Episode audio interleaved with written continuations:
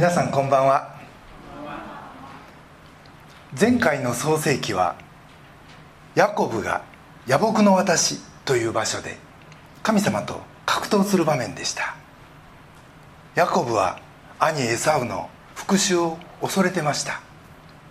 20年前とはいえあんなひどいことしたんだから絶対に仕返しされると。そんなヤコブが夜中に誰かと格闘します。それは神だった。とあります。神はヤコブを抱きしめ掴み締め付けるようにして夜明けまで一緒にいてくださいました。ヤコブも神にむしゃぶりついて話しません。その間にヤコブの恐れは神が自分を通して世界を祝福すると約束してくださったその使命を知って変質していきます。このように祈りの中で神に抱きしめていただく時僕らは変えられていくんですね。恐れから解放され神の与えてくださる使命に生きるようになっていく。これが前回の内容でした。さて先ほど読んでいただいたのはこのヤコブの11番目の息子ヨセフのストーリーです。お父さんはヨセフのことがものすごく可愛かった。でも完全なエコひいきをそこでしてしまいました。他の兄弟は袖付きの服なんか着たこともないのにヨセフだけはピカピカの袖付きを着薄汚れた服を着た兄たちの中でヨセフの服は際立ったしそれゆえに兄たちはヨセフを憎みます。当時生まれた順番というのは絶対でした。ですから本来なら一番上の子が一番ええものをもらって当たり前。なのに下から2番目のヨセフがなぜかエコひいきをされてる。その妬みとやっかみから兄たちは殺意を抱きます。がギリギリのところでさすがにそれはまずかろうとなり彼は通りがかりの商人に売り飛ばされてしまうんですね。その連れて行かれた先はエジプトでした。このあとヨセフの人生がどう展開していくのか聖書の視点で3つのポイントからご一緒に見ていきたいと思います。1つ目のポイントは幸運な人ヨセフ。当時のエジプトの支配者はファラオでしたがその侍従長という高い地位のポティファルという人にヨセフは買われていきます。そしてその家で働くことになる。もちろん奴隷としてです。がポティファルはそのヨセフを大変気に入り家の中の全ての仕事や財産の管理など任せるようになります。創世紀の39章4節。それでヨセフは主人の好意を得て彼のそば近くで使えることとなった。主人は彼にその家を管理させ自分の全財産を彼に委ねた。とある通りです。どうしてこんなことが起こったんか。エジプト人でもない。どこの馬の骨かわからんような外国人。年の頃はおそらく高校生ぐらいでしょう。そんな少年がどうして政府の高官の信頼を得ることになったのか。それはヨセフが自分の置かれた場所で売られていったそのポテファルの家できちんと生きたからです。彼は与えられた仕事を全力でやりその家族や周辺の人たちに尊敬と愛を持って接しました。いつも感謝を持って生きたんですね。皆さんこのことはヨセフにとっては難しかったはずです。だってついこの前ヨセフは兄たちに殺されかけたんですから。人生がひっくり返るような経験をし挙句の果てにまあ殺されはせんかったけど言葉も何もかも違うエジプトに奴隷として売られた。兄たちはその金で何か買って食べたか飲んだか。でもこっちは全てを失ってもう再仮想からの出発です。兄を恨んで世を恨んで紛死してもおかしくない。逆にここで人間不信に陥らん方がおかしいぐらいです。でもヨセフはそうはならず心を込めて働いた。そして成功したんですね。39章2節。主がヨセフと共におられたので彼は成功するものとなりそのエジプト人の主人の家に住んだ。とあります。これは新海訳2017の訳ですがこの少し前の第3版ではこの箇所は彼は幸運な人となりと訳されてます。幸運というとなんか宝くじに当たったみたいなラッキーボーイを想像されるかもしれません。確かにヨセフはやることなすこと全て祝された。とありますから商売しても儲かるわ。作物も家畜もよう育つわ。いう状況やったんでしょう。でもこの幸運がどっから来たんかそれは単にラッキー。で片付く問題ではありませんでした。神がヨセフと共におられたからです。ですからここで言うラッキーの出どころはそして僕らにとっての幸運は神が共にいてくださるということ。その意味で今ここにいる僕らはそして皆さんはみんな一番幸運な人たちということができると思います。皆さん今僕は幸福の源は神が共にいることだと言いました。神が共にいる人と神と無関係に生きる人は何がどう違うんか。それは試練にぶち当たった時その試練の意味を問わずに、まあ、もちろん問うてもいいんですけれどもでもそれに対する答えはなくとも。ただそれをあ神からの試練だと純粋に受け取って今なすべきことに集中できるというものすごい宝物を神からいただくことができるということです。1週間前聖書研究バイブルスタディ、まあ、僕ら聖剣とかバイスタとか呼んでるんですけど。でこのこと第一ペテロというところからみんなで学びました。その御言葉は第一ペテロの一章七節。試練で試されたあなた方の信仰は火で精錬されてもなお朽ちてゆく金よりも高価でありイエス・キリストが現れる時称賛と栄光と誉れをもたらします。試練で精錬された信仰は金よりも高価な宝物のようなもんだ。と驚くような試練のポジティブな面をこの聖句は語ってます。さっきも言いましたけど本来ヨセフはエジプトに来てからも兄にやられたことをずっと恨み続けて生活することもできました。どうせ俺は一回捨てられた男やって。自暴自棄になって鞭に打たれながら残りの人生屍のように生きることもできたわけです。でもそれは今日をきっちり生きる生き方ではない。過去に縛られて生きる生き方です。あいつにあんなことされた。とその害に支配されてもう過去だけでなく現在も未来もそれに縛られてる。生きる生き方。逆にもう未来のことばっかり見て日々逃げることばっかり考えている人もいるでしょう。でもそのどっちも今日を生きる生き方ではありません。それは今日をおろそかにする生き方。今いるところなすべきことに心がないんです。心が明日にあったり昨日にあったりもうとにかく今に生きてない。ヨセフは少なくともそんな選択はせず今日に生きた。それを支えてくださったのが神です。神が共におられてヨセフが今日に生きれるように力を与えてくださったんですね。それはポティハルが分かるぐらいに際立った違いだったようです。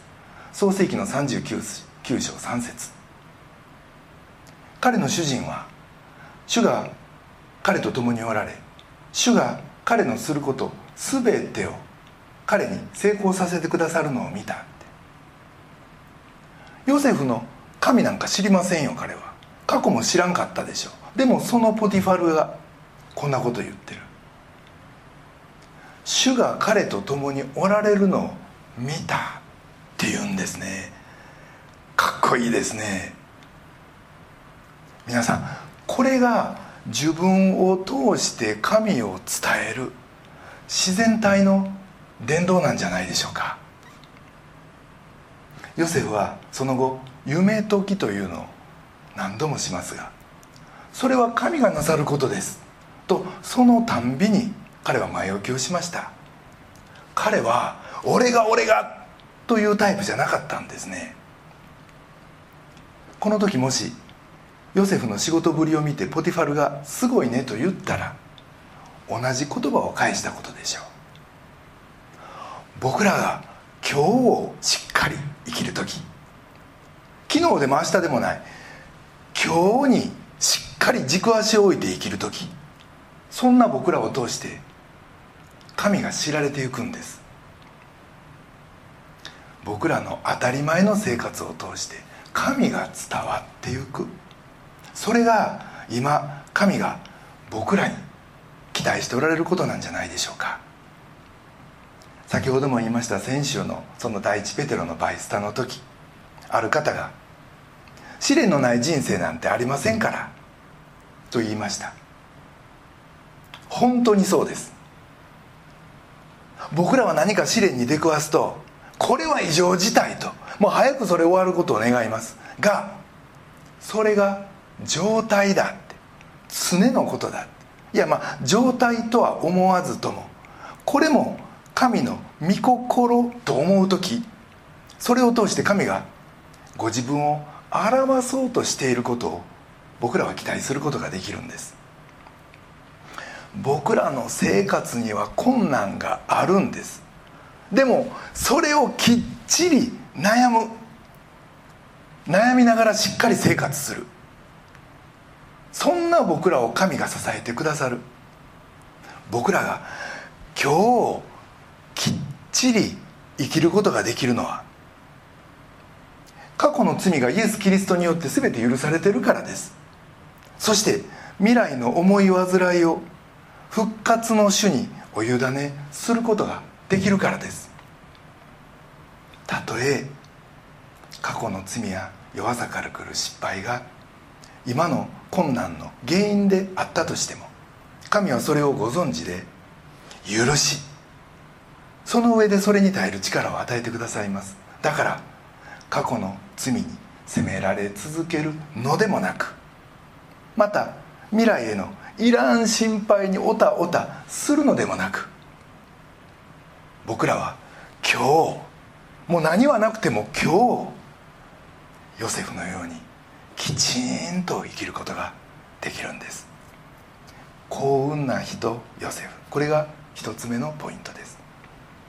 二つ目のポイントは神への愛で誘惑に勝つ。その後ヨセフはさらに困難な場所で生きることになります。無罪の罪で監獄に入れられるんですね。今までは奴隷でした。もうそれだけでも大変なのに今度は奴隷かつ囚人です。でもヨセフはそこでもしっかり生きるんですね。39章21節から。しかし主はヨセフと共におられ彼に恵みを施し監獄の長の心にかなうようにされた。監獄の長はその監獄にいる全ての囚人をヨセフの手に委ねた。ヨセフはそこで行われる全てのことを管理するようになった。監獄の長はヨセフの手に委ねたことには何も干渉しなかった。それは主が彼と共におられ彼が何をしても主がそれを成功させてくださったからであるって。成功させてくださったから。監獄で何が成功か。と思いますよね。そもそも監獄におること自体が失敗やろって。どうですか？僕らも今いる職場今いる家庭学校こんな環境すでに失敗やんかという気になる時ってあるかもしれません。こんなところで成功するって何なのって。でも神は今の環境をそんなふうには考えておられない。ということ。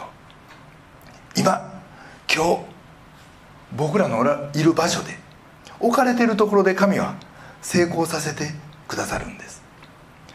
置かれた場所できっちり生きることは神の目にはすでに成功なんです。そしてそんな毎日を積み上げることによって神はご自身の祝福を世に流し出していってくださるんですね。ある霊的同伴の研修を受けた50歳の女性がご自分の経験を語ってくださいました。本来その研修で得た知識を使えるそんな仕事を探してたらしいんですがなかなかそういった求人がなく、まあ、おそらくコロナの時期でしょう。仕方なくアマゾンの事務職の仕事を始めたそうです。が始まってすぐ周りは IT に精通した若者ばっかりやしああここは自分の居場所じゃないってすぐそう思ったそうです。しばらく働いた後そろそろ転職しようかと迷ってたらある中堅の営業の女性が私は自分の仕事にテンパって不安定になった時いつもあなたを見るようにしてるの。すると心が落ち着くのよって言ってくれたと言うんです。その時あ自分はここにいてもいいんだ。いや神はこの職場に私を置かれたしここで働くことには意味があるんだって。初めてそう思った。というお証をしてくれました。先週「白装リッジ」という映画のお話をちょこっとさせていただきました。が主人公のデスモンドは本来は絶対行きたくない場所の戦場に送られてしまい神様どうしてですか？と思ったと思うんです。が実はそこが彼の本領発揮の場。自分を通して神の働きの場だったんですね。それと同じことをこの女性の証も語っているなと思いました。さてそもそもヨセフがなぜ監獄に入ったんかというとポティファルの妻が彼を誘惑したからでした。その時ヨセフは金も任されてたし支配権もあったとあります。ジョン・パイパーという人が「マネー・セックス・パワー」という本を書いてます。パワーは権力です。もちろん人にもよるでしょうがこれらは人類の誘惑の代表格スリートップと言えるかもしれません。ヨセフはそれらに取り囲まれてたし場所は閉鎖空間ですよ。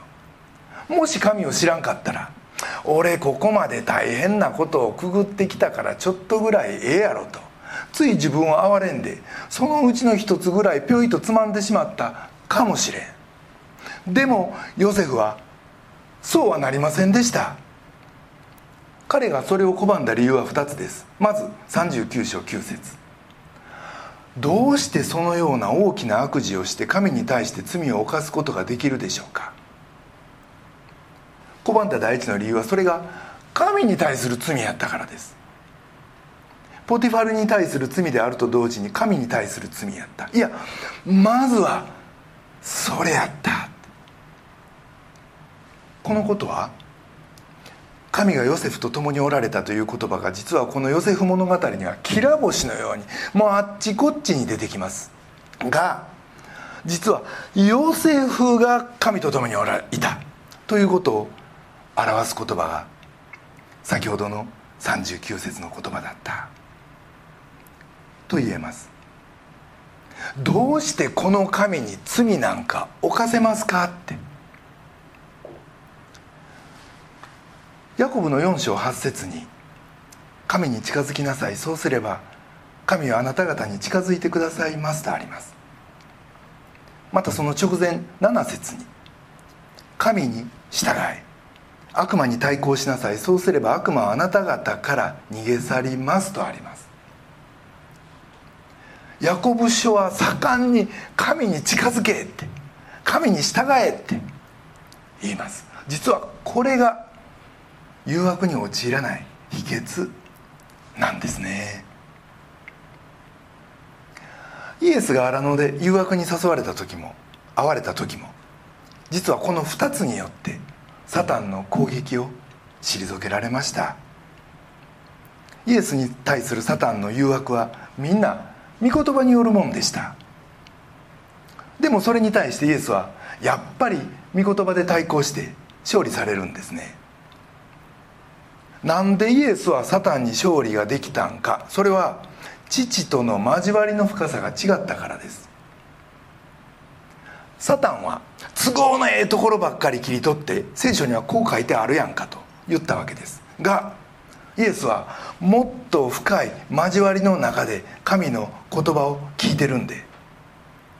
それは表面的な理解だ。神はそんなこと望んでおられないと誘惑を退けることができたんですね。僕らも自分の好きなところだけを断片的に切り取って理解するのではなく日頃から聖書の全体を何度も通読することで神はどういうお方であって何が神のおっしゃりそうなことなんかというのがそれによって分かってくる。そしてたとえ一見難しそうに見えるような箇所があっても私が知ってる神ならこういう意味に違いないと聖書全体を通して解釈していくことができるんです。こんなふうに聖書を読んで神の御言葉に思い巡らすことを習慣化するならその人格的な交わりの中で蓄えられた御言葉は僕らを守ってくれます。僕らはそれを繰り返すだけ。もうそのことだけで神が僕らを守ってくださる。実はそれが神に近づけ神に従えの意味するところなんじゃないでしょうか。さらに御子イエスに対する究極的な神の御心は十字架で死んで人類の罪の身代わりになることでした。そしてそれを知っておられるからこそゲッセマネの祈りでも「父よ御心ならこの杯を私から取り去ってください。しかし私の願いではなく御心がなりますようにと祈って十字架の道を選ばれました。これが御子イエスの使わされた本来の使命やったしそれをお忘れになることはなかったんです。僕らにもし神との人格的な近さがあってそこから来る使命感がある時僕らは誘惑から守られます。使命感に生きる時本当に誘惑は小さくなるんですね。逆に使命を見失った時誘惑がガーッとものすごい勢いで押し寄せてくる。それはいろんな意味で皆さんも経験されてるんじゃないでしょうか。聖書にはそこまでは書かれていないんですけれどもヨセフにも使命感があった。と僕は思うんです。それは、まあ、僕自身の経験から来るもんなんですが。母は僕のことをものすごい愛してくれて小さい時に聞かされた一つの話がありました。それは末っ子のあなたを妊娠したのは私が中華料理屋を始めた直後のてんやわんやの時でパパは今回は店開けられんからおろせ。と言った。でもいや絶対私はこの子を産む。私が責任持って育てる。と頑張ったんよ。結局生まれる前の日まで地下の洗い場に立ち産んで3日目には店に戻った。だからひょうちゃんひょうちゃんは僕の中国名です。ママを幸せにしてね。ということでした。そんなん聞いてたんで僕は母を幸せにせないかんというなんか僕の使命感みたいなものがどっかにあったと思うんです。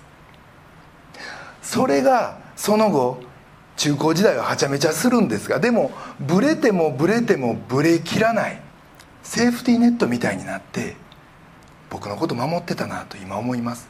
だからヨハネの場合も両親と兄貴が自分にお辞儀をしたって。そんな夢を見たいうことをヨセフが嬉しそうに語った時ヤコブはヤコブは怒りました。が時を経てそれから何かを感じ取ってこれは僕の想像です。想像なんですけどこんなことを伝えたんじゃないかな。お前だけに言うことがある。私たちには使命がある。それは私たちを通して世界が祝福されるという使命だ。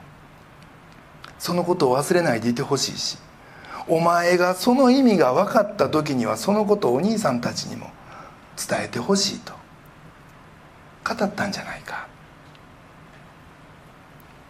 ヨセフが最後に兄たちに語った言葉からもうこれは僕の想像ですよ。思うんですね。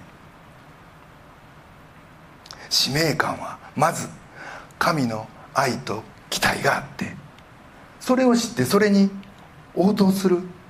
そこから出てくるものです。この使命感がヨセフの誘惑に対する体制レジスタンスを作り上げたんやないか。と考えます。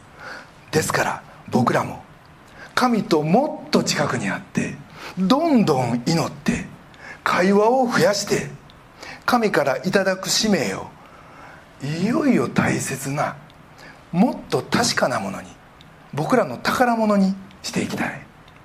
と思います。神への愛で誘惑に勝つ。これが2つ目のポイントです。3つ目のポイントは人への愛で誘惑に勝つ。ヨセフが誘惑を拒んだもう一つの理由。それは人に対する罪だからでした。創世紀の39章の8節以降。しかし彼は拒んで主人の妻に言った。ご覧ください。ご主人は家の中のことは何でも私に任せ。心配せずに全財産を私に委ねられました。ご主人はこの家の中で私より大きな権威を振るうことはせず私がするどんなことも妨げておられません。ただしあなたのことは別です。あなたがご主人の奥様だからです。どうしてそのような大きな悪事をして神に対して罪を犯すことができるでしょうか？ポティファルはヨセフを信頼し全てをヨセフに委ねたとあります。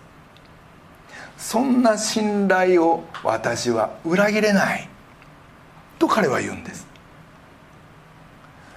彼はエジプトに買われてきた奴隷ですよ。嫌な目にも散々あったでしょう。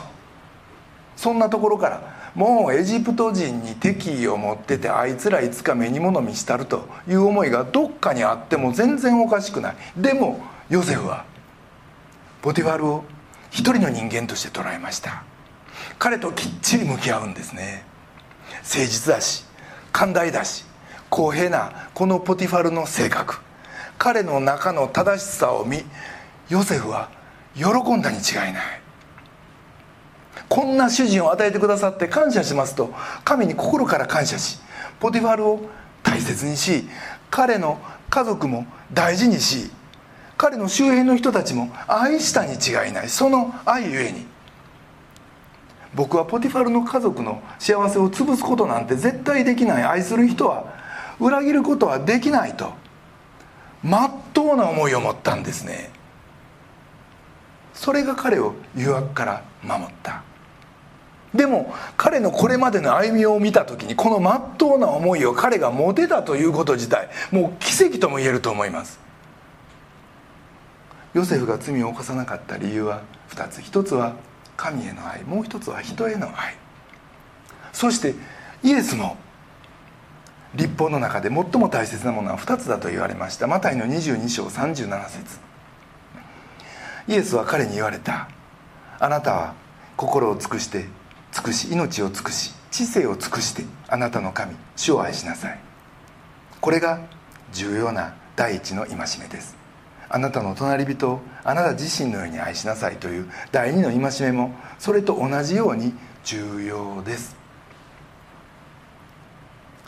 誘惑に陥らないために重要必要なのはこの2つの愛。神への愛と人への愛。ところでこの2つ目の人への愛は自分を愛するのと同じように愛しなさいとあります。皆さん自分を愛するってどうでしょう？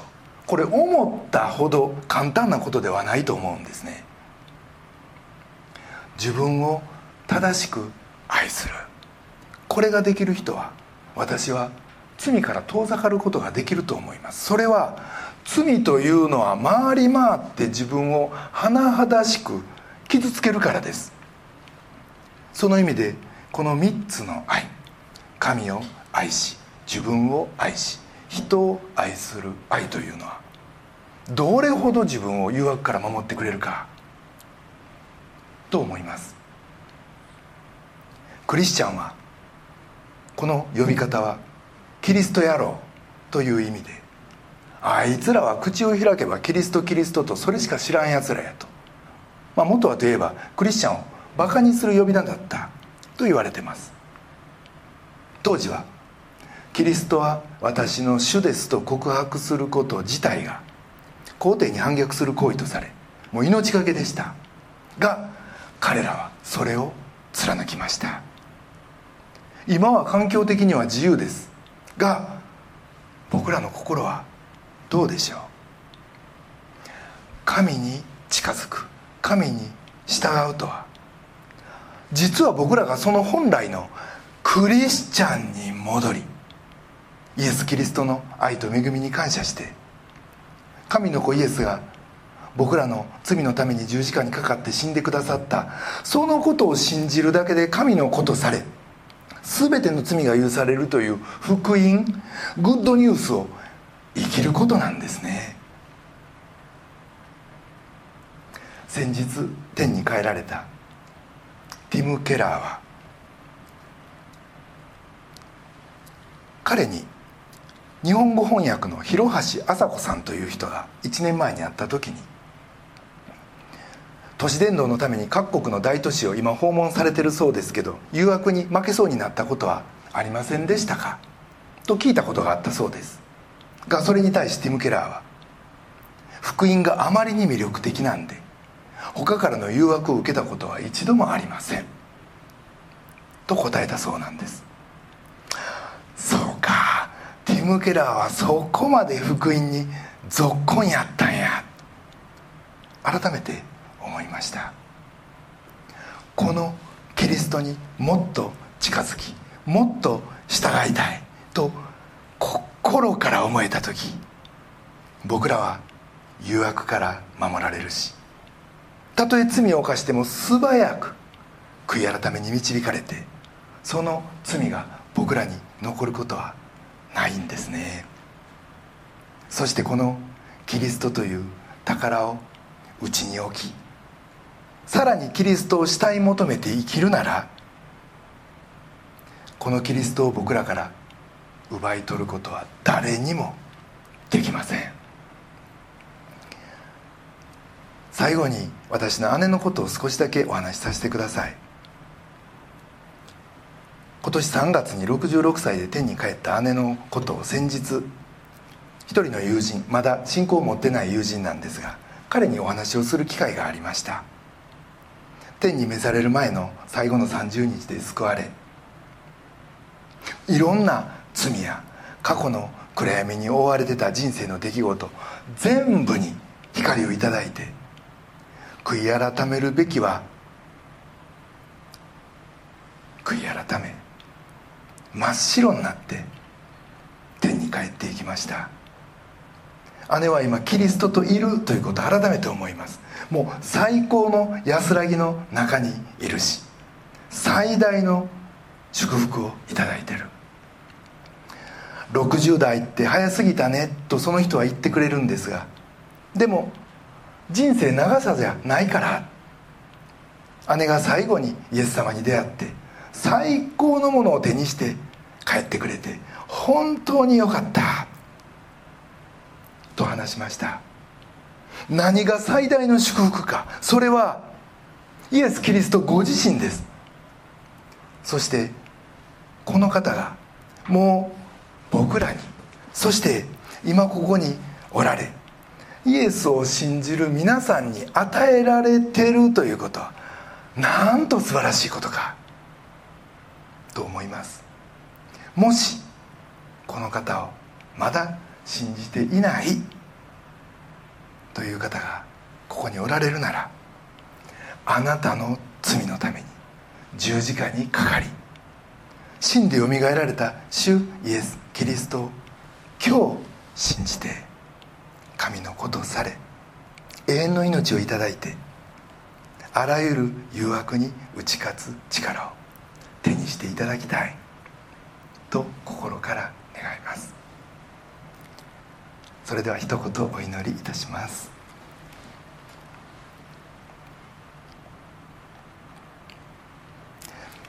神に近づきなさい。そうすれば神はあなた方に近づいてくださいます。神に従い悪魔に対抗しなさい。そうすれば悪魔はあなた方から逃げ去ります。天のお父様皆をあがめます。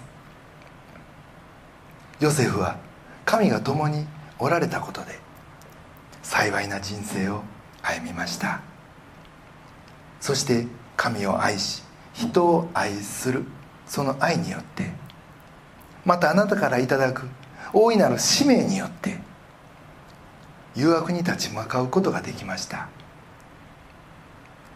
どうか私たちも自分の弱さを覚える時あなたに近づきあなたに従いサタンをまたそこから来る災いを遠ざけることができますようにお守りください。今日初めて福音を聞かれた方もおられるでしょうか。あなたの愛と見守りがその方の上にも豊かにありますように。またこの後生産式も執り行います。どうぞそこにおいてもあなたとの豊かな霊の交わりをお一人お一人が共に味わうことができますようお導きください。尊き私たちの救い主主イエス・キリストのお名前によってお祈りします。アメン。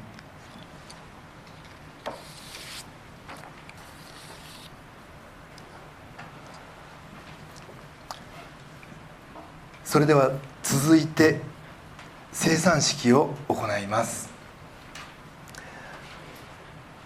聖書を読みいたします。マタイの福音書の26章26節からです。また一同が食事をしている時イエスはパンを取り神を褒めたたえてこれを裂き弟子たちに与えて言われた。取って食べなさい。これは私の体です。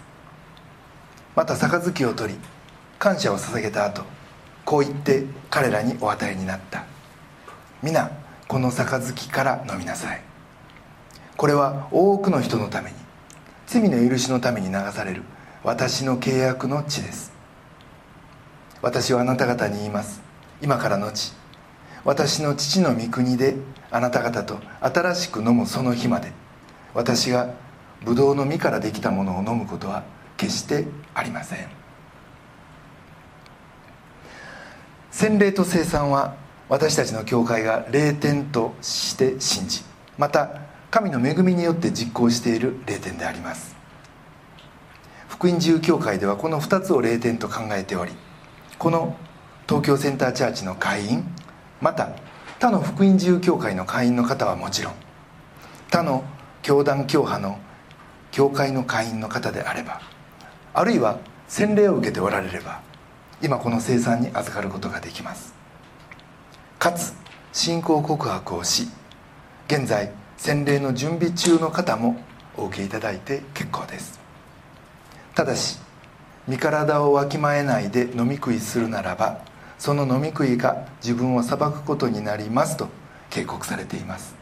ですから人々の前でイエスは私の主ですと告白できておられない方また主の十字架が自分の罪のためであったとの信仰に導かれておられない方はご遠慮ください。その方も一日も早く信仰告白に導かれその上でパンと杯を取っていただきたいと願います。また今日そのように導かれたのであればどうぞ生産に預かってください。その場合出てこられたことをもって信仰告白。と判断させていただきます。それではお祈りをいたします。天の父なる神様御子イエス・キリストが渡されるよ弟子たちと共に晩餐をお守りになりパンを裂いてこれは私の体です。また杯を回してこれは私の契約の地ですと言われた。言われ私たちが主の恵みに預かることができるようにと。御言葉を通してこの霊典に預かることができるようにと。私たちに恵みを注いでくださったことを覚えてありがとうございます。これから生産に預かります。主のご臨在のもと全てが御心にかなって行われますように。主イエス・キリストのお名前によってお祈りします。アメン。それでは生産を希望される方は順番に前に来てナプキンとパンとブドウの杯をお取りくださり席にお戻りください。そしてお座りになったらまずパンを袋から取り出してください。皆さんで同時にいただきますのでその場でしばらくお待ちください。それではどうぞ。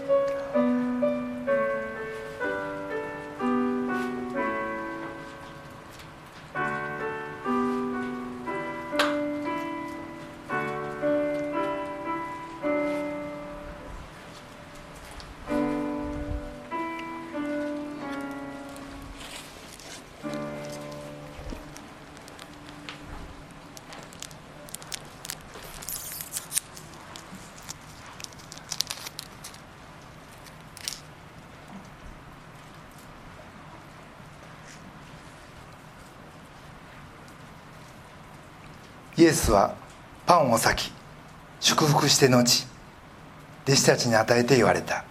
取って食べなさい。これは私の体です。感謝を持っていただきましょう。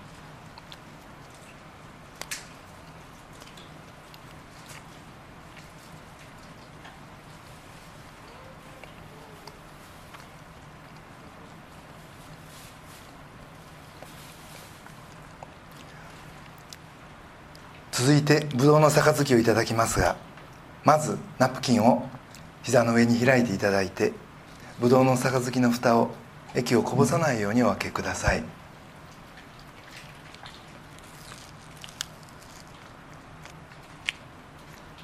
ご準備できましたでしょうか？これは私の契約の地です。罪を許すために多くの人のために流されるのです。ではいただきましょ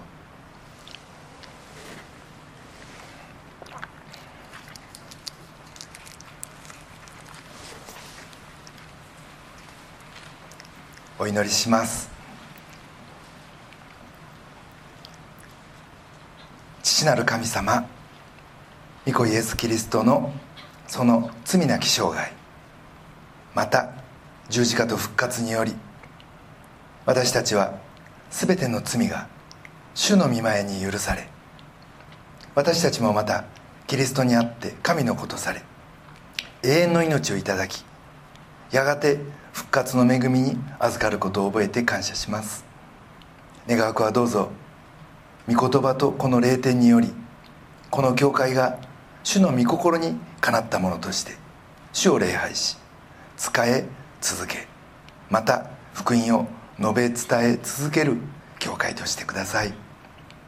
一人一人をもその一員として神様が祝福してください。私たちの救い主主イエス・キリストのお名前によってお祈りします。アメン。生産式終わります。係がゴミ袋を持って回りますのでジュースの殻はそこにお捨てください。